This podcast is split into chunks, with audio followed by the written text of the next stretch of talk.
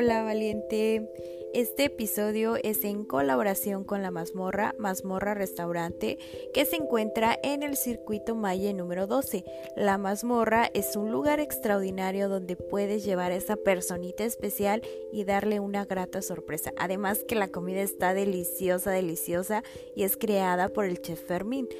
Este restaurante es 100% familiar, así que si estás por Ixmiquilpan o la zona del Valle del Mezquital, no dudes en darte una vueltecita por ahí que te va a encantar y vamos apoyando al comercio local también.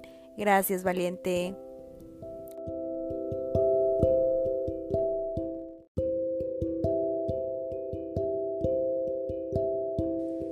Hola, hola, bienvenidos a Valientes. Hoy está conmigo una chica extraordinaria y la he invitado a Valientes porque tiene una historia increíble que contar.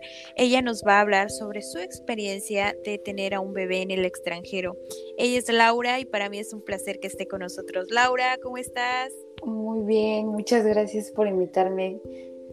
Créeme que es un placer para mí eh, formar parte de este hermoso proyecto que la verdad es algo muy bueno para muchísimas mujeres porque yo creo que es muy importante que exista este tipo de foros en el que podamos escucharnos y que te sientas como liberada, ¿no? O sea, que alguien más escuche tu historia de vida y diga, wow, yo, yo también pasé por eso y, me siento así y no sabía qué hacer, ¿no? Es, está padre que, hayas em, emprendido en esta, en esta etapa de tu vida en el que puedas em, ayudarle a muchísimas mujeres que puedan escuchar otras historias y no sé, que se sientan orgullosas de también los procesos en los que también otras pasamos, ¿no? Así es, y créeme que para mí es como un orgullo también que estés aquí porque vamos a compartir esta parte que nos ha pasado a las dos, pero cada una en su versión. Y wow, la, manera, la manera en que podemos empoderar a otras chicas que se han sentido similar a nosotras. Entonces vamos a entrar en el chismecito un poquito más y a soltar todo lo que tenemos que contar. A ver, cuéntanos un poquito de ti. Pues mira, mi historia comienza en el año de... pues mira... Así yo nací y soy signo. La edad la omitimos porque somos jóvenes y somos aún señoritas. Señor, eh, siempre, siempre, siempre, he dicho que hasta el segundo hijo yo soy una señora. Todavía ah, soy una señorita. Pero mira, realmente... Mm, eh, en 2015 fue bueno, yo estudié eh, la carrera de contabilidad en Pachuca, de ahí salgo y yo siempre había querido como irme a otro lugar, o sea, nunca me ha gustado estar como en un solo sitio. Eh, me gusta mucho esa parte de conocer como otros lugares, más gente, ampliar un poquito más Ah, no sé, como las relaciones, ¿no? Que puedas tener con otras personas. Y aparte, pues de cierta manera, yo creo que a veces las carreras te dan para hacerlo, ¿no? Entonces, yo siempre quise irme a otro lugar, entonces apliqué en una firma y, y pues me contrataron y pues, realmente agarré yo siempre le dije a mis papás, yo quiero irme, quiero aventurarme. Y ellos, no, ¿cómo crees? ¿Cómo te vas a ir sola? Y no, estamos a qué dos horas de diferencia, ¿no? O sea, realmente sí era complicado, ¿no? Aparte, la verdad es que yo siempre era como una niña de casa, ¿no? Como de mis papás casi no era de que me dejaran salir a otros lugares o yo siempre había estado ahí con ellos. Entonces sí fue como una etapa difícil porque eh, no fue como en la uni, ¿no? De que te vas y dejas tu casa y así, eh, fue algo diferente porque realmente ya era un trabajo y era, pues, digamos que independizarte de todo, ¿no? Entonces, pues ya emprendí, me fui y sí fue, digamos que fue muy duro porque, pues, la jornada laboral era muy demandante. O sea, mi carrera es muy demandante en, en el horario o sea, yo entraba a 7 de la mañana y no tenía hora de salida. O sea, fue una etapa muy buena en, la que trabajé en esa firma. eh, estuve ahí un tiempo um, y de ahí me moví a otra firma alemana y muy, muy buena, la verdad es que eh, aprendí muchísimas cosas que, que, pues me gustaban, ¿no? Pero yo siempre nunca eh, había estado como conforme con mi carrera, o sea, sí es una carrera bonita, pero no era como lo que yo quería para mí, o sea, yo a veces me, me ponía a pensar, no decía, esto no es lo que quiero para toda mi vida, o sea, no quiero llegar y estar en un escritorio todo el día, ay no, o sea, yo decía, esto de verdad es para mí. Y es para siempre. Ajá, o sea, yo decía, esto es para mí, o sea, no, no, no, no, no, yo no quería esto. La verdad es que me deprimía a veces mi vida porque era todos los días lo mismo, lo mismo, lo mismo. Y pues yo decía, ¿qué voy a hacer? O sea, yo siempre decía, ¿qué voy a hacer? Entonces ya, o sea, realmente no, la carrera que estudié no era como algo que me apasionara, ¿sabes? O sea, yo como que siempre tuve la espinita de estudiar otra cosa. Y créeme que cuando, cuando un día yo hablé con mis papás y les dije, ¿sabes qué, pa? Yo, yo no quiero estar en, en esta carrera. Y me decía, no, pero eso es lo que te va a dar de comer. Y yo, yo siempre quise estudiar para chef, ¿sabes? Gastronomía. Y mi papá me decía, eso no te va a dar de comer. Y yo, no, como que, no, eso no te va a dar para comer. O sea, mis papás, o sea, yo vengo de una familia de que todos son maestros, o sea, y ellos decían, ¿cómo no? O vas a ser maestra o vas a estudiar contabilidad. Y yo decía, no, o sea, dije, qué feo que tus padres te, impongan. algo que tú realmente ni siquiera quieres. Pero pues yo era la mentalidad y yo decía, está bien, voy a hacer lo que pues ellos me dicen, porque ellos me están pagando la carrera. Entonces mi papá me dijo un día, el día que tú trabajes, te mantengas sola y quieras estudiar otra cosa, hazlo, pero con tu dinero. Por ahora tú vas a trabajar lo que nosotros te estamos pagando. Y yo decía, bueno, está bien, ya. Entonces, esa fue como la carrera que, que me marcó y que tenía que seguir. Entonces ya, termino, digo que me voy a, estudiar y, ya pasa todo este tiempo. Entonces hubo un, momento en el que dije, ay, no, no, no, la verdad es que no, no quiero esto. Entonces, mi novio y yo estuvimos platicando mucho ese tema y pues realmente somos muy aventureros. Él y yo somos muy aventureros. Y, y pues dijimos, pues vamos a lanzarnos en hacer este cambio en nuestra vida.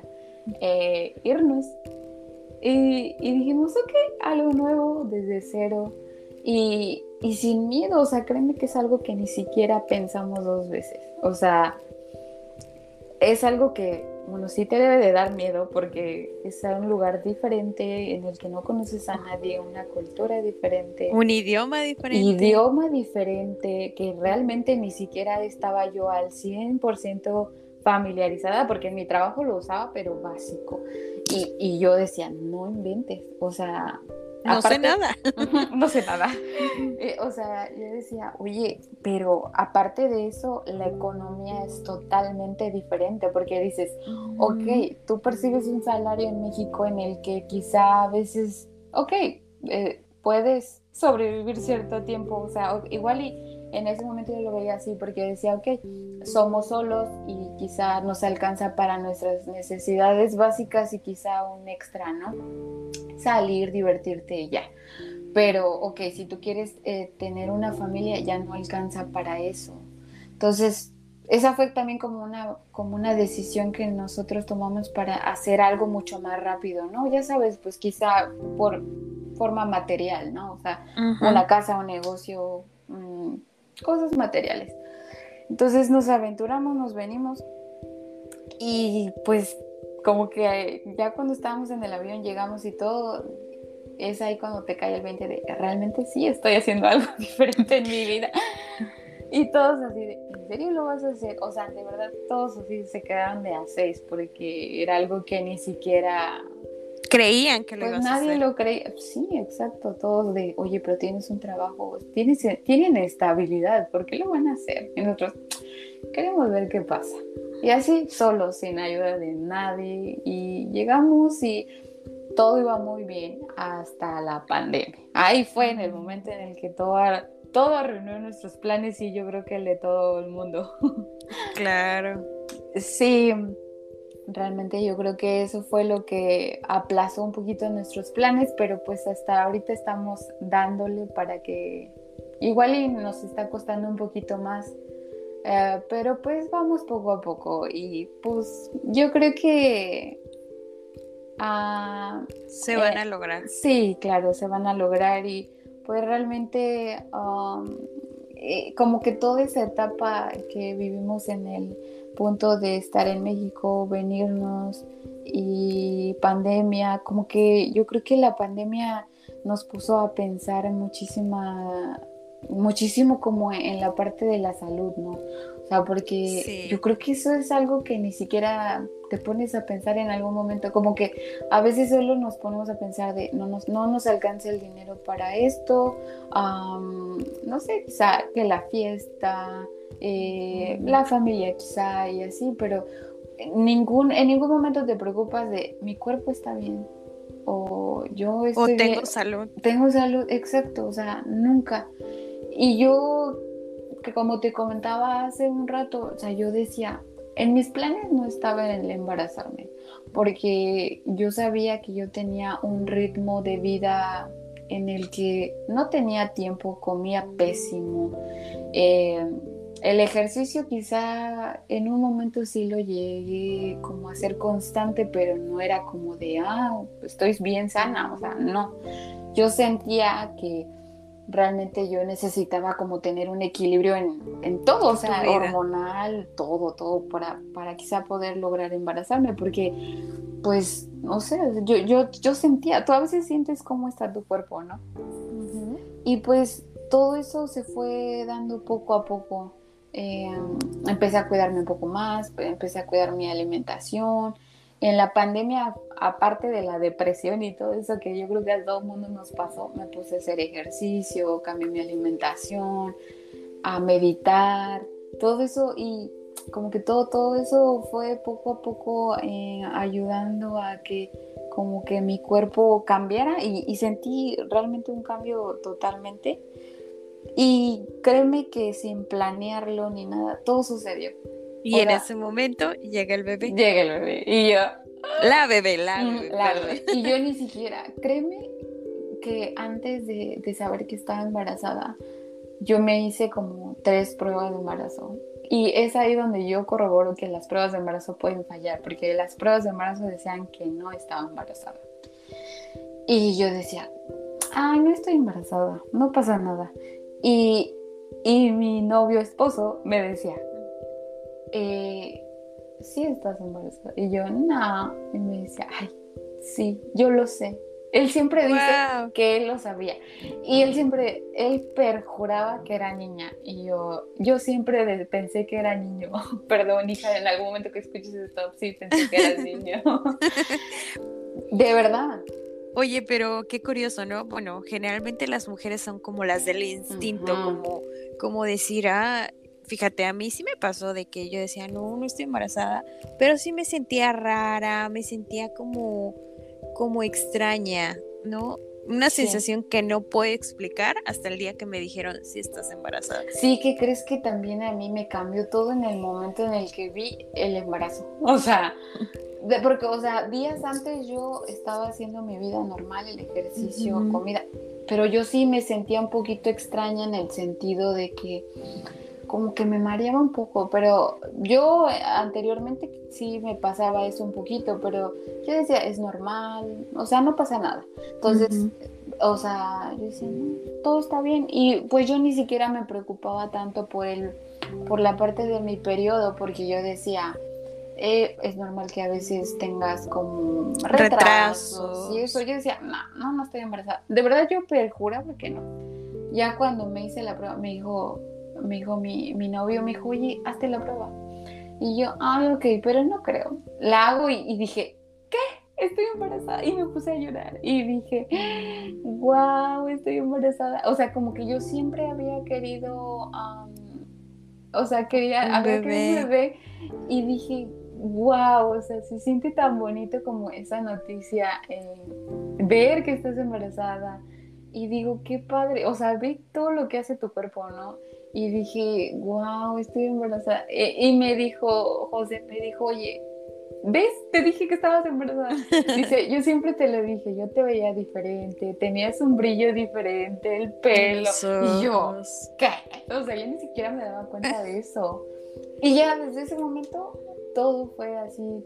O yo empecé al achaque, o sea, ya, de verdad que el segundo día que me entero que estaba embarazada, me desperté con el hambre de mi vida. En mi vida me había dado tanta hambre como en ese momento. ¿Y antojos? ¿Te dieron antojos? Sí, ¿qué crees que sí? Y, lo más chistoso es que todo fue como, lo, me acuerdo que me, se me antojaba mucho todo lo que mi mamá cocinaba. No sé si era como depresión, ¿verdad? Pero la verdad sí se me antojaba muchísimo la comida de mi mamá y, yo decía, ay, se me antoja eso y así. Pero mira, yo, yo traté, o sea, el antojo que tenía lo cumplía, ¿no? O sea, sí me comía que la hamburguesita, que el helado y todo, pero fíjate que desde el primer momento en el que me enteré que estaba embarazada cambié un poquito el hábito de comer. O sea, como que empecé a comer mucho más saludable. Eh, mucho, mucho el agua. O sea, yo dejé casi de consumir este, sodas y todo eso porque no sé, yo, yo como que yo siempre me quedé con la idea de todo lo que tú comes le está nutriendo a tu bebé. A tu bebé. Entonces yo siempre traté como de, igual y el ejercicio no lo mantuve así como al 100%, pero sí un poquito, pero sí traté de comer lo más sano posible y créeme que no subí tanto de peso. O sea, me mantuve más o menos, ves que normalmente subes como unos 8 o 10 kilos, algo así. Sí, más o menos. Pero sí, sí me mantuve bien y, gracias a Dios todo mi embarazo estuvo muy, muy, muy bien. O sea, siempre me daba mucho miedo que, ya sabes, ¿no? Los primeros tres meses que son los más difíciles y, o sea, realmente sí traté de cuidar muchísimo esa parte de la alimentación y, y pues la verdad mi pareja siempre me ha me ha consentido y me ha apoyado muchísimo. O sea, la verdad es que ya sabes que también existe la etapa de, de la depre, ¿no? Sí, el posparto. Sí, todo eso, pero no, en, en, el, en la fase del, del, embarazo me pasó mucho porque yo siempre era de la idea de que yo pensaba, ¿no? Antes decía, ay, cuando esté embarazada, uy, quiero que mis amigas me vean, quiero que mi familia vea, ajá, que el baby que conmigo. Que, sí, aparte mira, yo soy muy amiguera, o sea, yo todavía eh, platico con mis amigas de la secu, que tú las conoces, o sea, mis tres mejores amigas de toda la vida y, y yo me daban buena nostalgia porque yo decía, yo quiero que ellas me vean embarazadas. Sí, porque yo era la última en tener un bebé. Ellas ya tienen un bebé y siempre me decían, no, cuando, cuando tengas un bebé vamos a hacer esto y el otro. Y yo, o sea, me dio la depre cañón porque yo decía, oye, no veo ni a mis amigas ni a mi familia, ¿no? Entonces, y te imaginas, ¿no? Te imaginas como esa escena de las tías con los, los niños y hacia allá va un poco mi pregunta, ¿cómo te sentías en este proceso tú estando en el extranjero con una bebé recién nacida, fuera de casa, fuera de tus amigas? Ay, no, la verdad fue bien difícil porque um, en primera yo creo que me fue muy difícil porque realmente desde que nació mi bebé yo estuve sola, o sea, no tuve a nadie quien que te daba de comer, que te ayudara cinco minutos a detener al bebé, o sea, realmente era mi pareja y yo, nada más, o sea, los dos fuimos los que nos hicimos fuerte en toda esta etapa hasta este momento, o sea, yo siempre tuve el apoyo de mis, de, de toda mi familia, pero a distancia, o sea, que mi mamá al teléfono, mi hermana, mis amigas, o sea, yo tenía dudas y a ellas corría o a mi mamá a preguntar, ¿no? Pero pues tú sabes que hay como diferentes, ¿no? O sea, como diferentes puntos de vista de la maternidad en, en cómo le fue a tu hermana, en cómo le fue a tu amiga y en cómo le fue a tu mamá. O sea, mi mamá me decía, oye, ponle a la bebé eh, que un cinturón en el ombligo para que no se le salte. Y yo decía, aquí, ¿dónde voy a conseguir eso? Sí. O sea, yo decía, no, ma, ¿dónde voy a conseguir esas cosas? Y, y yo la verdad es que escuché lo más que pude de toda la gente, todos los consejos que me brindaban las personas. Y ahora sí que apliqué lo que mi corazón me dictara. Exacto, tu intuición de mamá.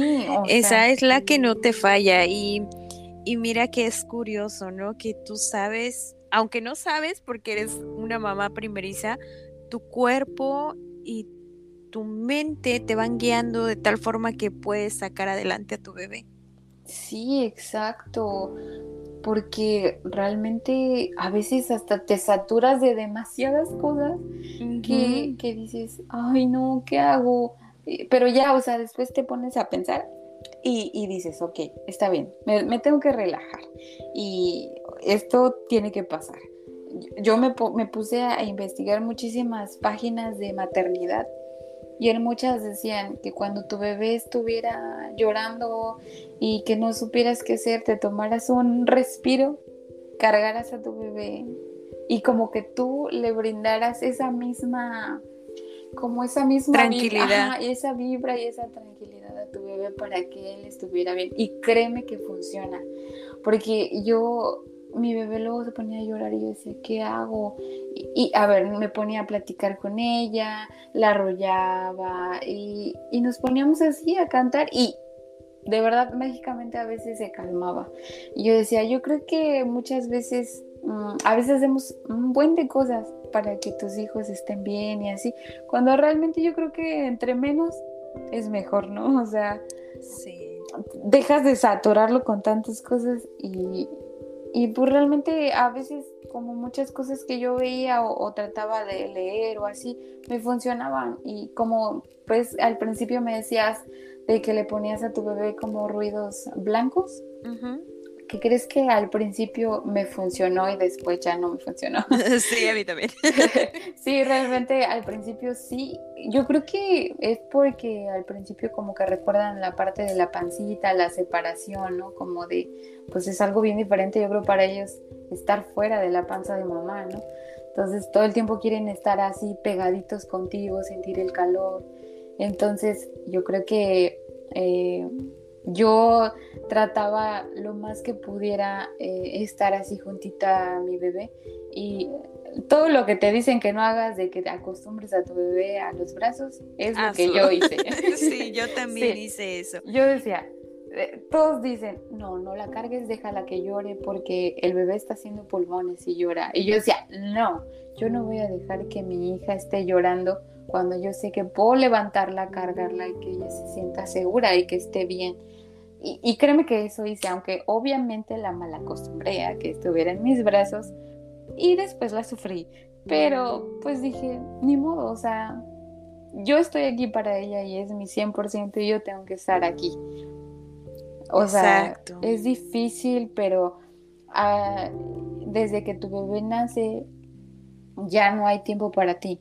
O sea, como mamá, no. Ya, o sea, yo sí sentí como esa parte en el, en el cambio así rapidísimo, en el de, ah, ok, eh, mis baños son de 3, 5 minutos y a veces son viendo a mi bebé en la regadera porque no puedo bañarme sin que ella no, no me vea, porque llora, porque está inquieta o se duerme y tienes esa espinita de y si se me cae o si se ahoga o o sea, no te bañas, más te bañas solita en la regadera, pero estás nomás pensando en que tu hija está en la cama y se puede caer. Claro, o estas imágenes de Facebook donde de verdad entras al baño y, ni siquiera puedes ir al baño tranquila porque Literal. la niña ya sí, aquí, hasta la fecha. Y créeme que yo me reía mucho de esas imágenes. Yo decía, ay, no inventen, ¿cómo crees?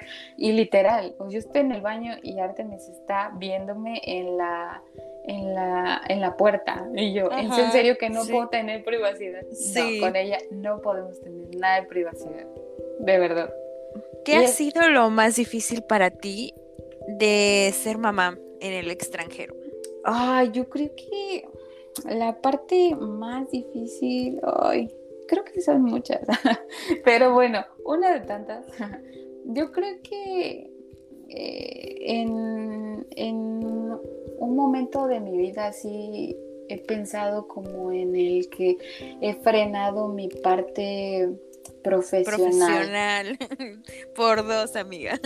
Sí, o sea, porque yo digo, es bien triste que como mujer, yo creo que es donde más te marca eh, como, como en la parte profesional y ser mamá. Por, y a diferencia del papá, ¿no? Porque yo veo a mi esposo y mi esposo sé que él está, digamos que todavía él está agregando más experiencia a su carrera, ¿no? Porque está trabajando de lo que estudia.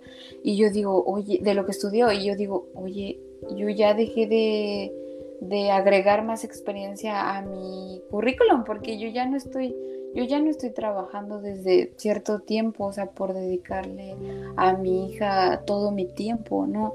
Y dices, oye, pero también esto es una carrera, o sea, dije, esto, esto, esto la maternidad también es algo que dices, es muchísimo más que estar agregando experiencia en tu en tu vida laboral, ¿no? Claro, hermana, y nadie te dice lo complicado que es, o sea, nadie te dice cómo hacer las papillas, nadie te dice que le tienes que aprender a sacar los eruptos, cómo darle el pecho, cómo se te agrietan los, no, todo eso, todo eh, por eso digo, cada etapa de un bebé es un tema. Que, el, que la lactancia, que, uy, no, la lactancia es un rollo porque Gracias a Dios, Artemis se pegó al pecho, todo fue bien. Dolió, pero yo siempre que me dolía decía, es por su bien, es por su bien, estoy haciendo lo mejor por ella y hasta la fecha ella sigue tomando lechita de mamá. Pero... Sí, es lo mejor. Sí, es lo mejor, lo mejor. Pero a veces dices, ella ya es dueña de tu cuerpo, o sea, ¿en qué momento vuelven mis boobs a mí. O sea, yo decía, sí. Oh, hasta la fecha a veces yo platico con mi pareja y le digo, oye, oh no, o sea, ya quiero, ya quiero dejar de darle pecho. Y a veces me siento mal porque digo, estoy siendo mala mamá en pensar que ya quiero dejar de darle pecho a mi bebé. Y, él me dice, no, o sea, tranquila, no te presiones. Dale hasta que tú te sientas bien. Y, y claro, o sea, yo digo, dos años es lo máximo. Yo a mi hijo le di hasta dos años, dos años y algo, y de verdad que era súper, o sea, es, eh, yo sé que él es muy sano gracias a eso, pero incómodo también porque pues ya era grande y él quería la teta o ibas a la calle y la leche ahí marchándote la ropa, cosas así, ¿no? Y aparte los niños agarran una como una, una parte en la que ya ellos te suben la blusa. Ah, o, te la bajan. Ellos quieren y dicen, ok, déjale bajo la, la blusa, mamá, no importa que esté en público. Y tú, oye, oye. Ajá. Yo sí, me ha pasado, me ha pasado y yo, espérate, o sea, no. Y, y, es de quiero, o sea, ellos demandan a su chichi, ellos quieren chichi, no les importa que todo el mundo te vea. Y esa parte de, fíjate que no sé realmente yo a mí me tocó ver muy pocas veces esa parte en, en, México, ¿no? De cuando una mamá saca su boob y le da pues de comer a su bebé, ¿no?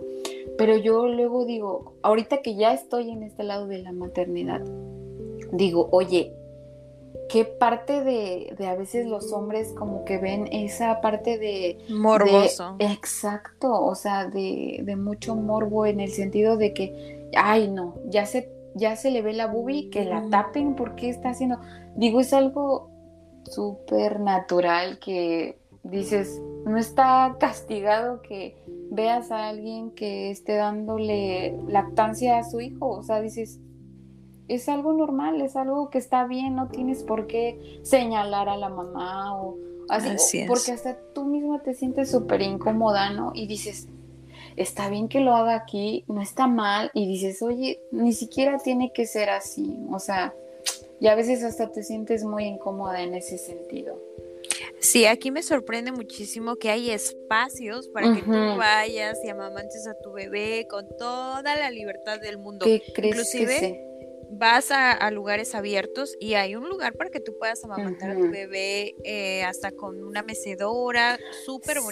Sí, o sea, sí, la verdad es que sí, la calidad aquí de vida es muy diferente allá. Y a veces hasta es, bien extraño, ¿no? Y bien diferente. Y dices, ay, aquí saqué mi boobie y nadie me está viendo. O sea, que algo súper normal, ¿no?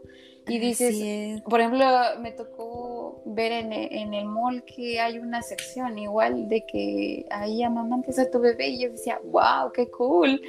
Dije, esto es algo que no ves en cualquier lugar. O sea, dije, dije qué chido que, que existe ese tipo de cosas porque en México eso no existe no existe y debería de crearse una cultura respecto a, amamantar a tu bebé porque es el mejor alimento que le puedes dar de por vida y afianzar yo creo que tú eres libre de tu cuerpo decidir si amamantar o no, pero si lo haces, créeme que es un regalo muy grande que le estás dando a tu hijo o a tu hija. Sí, claro, la verdad es que sí, y quitar ese estereotipo de que sea algo morboso, que alguien estés viendo a alguien que esté amamantando a su hijo y dices, oye, es algo normal y es algo que está súper bien.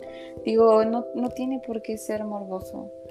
Pero realmente eh, a lo que me preguntabas de lo más difícil, yo creo que son esas etapas en las que vives en, en todo el proceso de, de cuando tu bebé eh, quiere comer, cuando tu bebé te llenan de un buen de estereotipos de que no debes de hacer, que tienes que darle esto, que tu bebé empiece a comer tal cosa y así. Y créeme que yo hasta la fecha he tratado mucho de cuidar la alimentación de, mi bebé, porque ya sabes, al principio no, que si puedes darle una probadita de pancito o soda o así. Y yo decía, no, o sea, dije, si yo puedo hasta un tiempo definido tratar de cuidar la alimentación de mi hija para que sea buena, lo voy a hacer.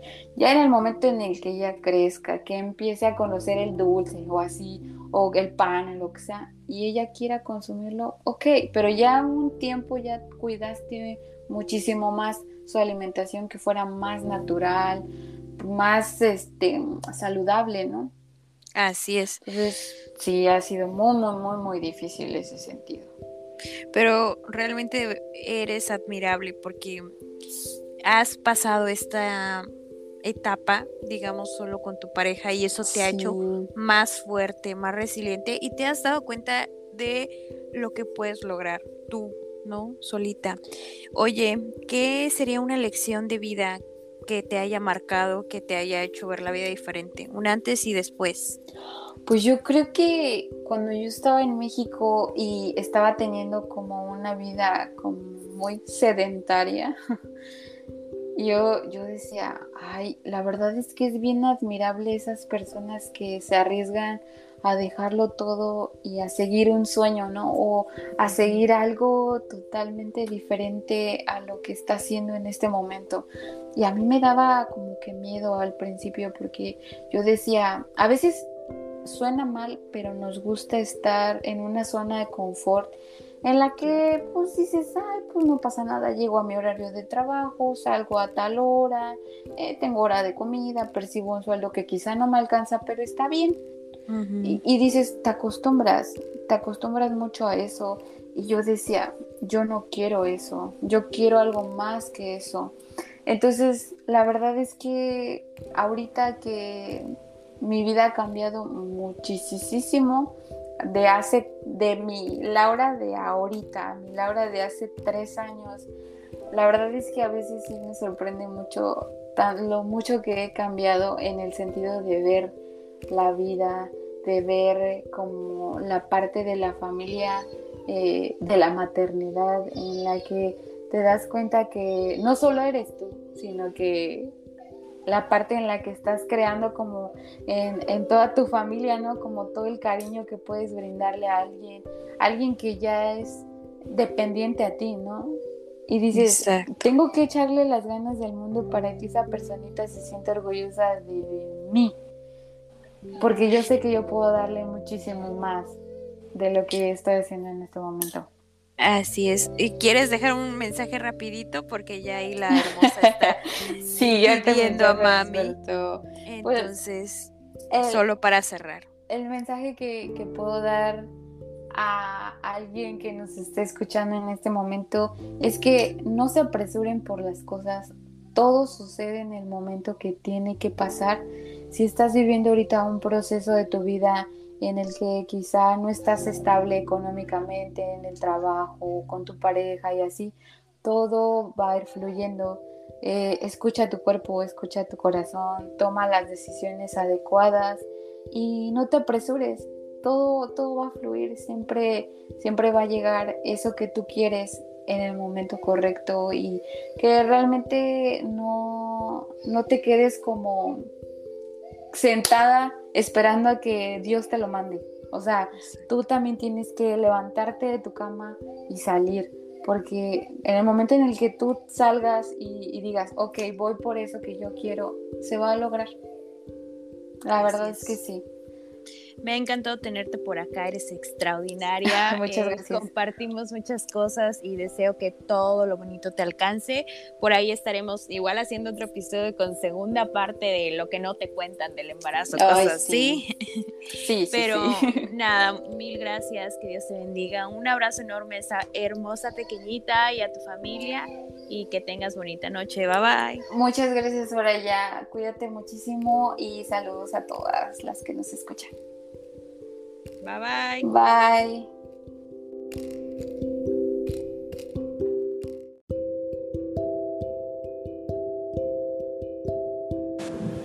Esto fue Valientes. Gracias por escucharme. Si te gustó el episodio, compártelo con tus amigos y te veo en el próximo episodio. Gracias.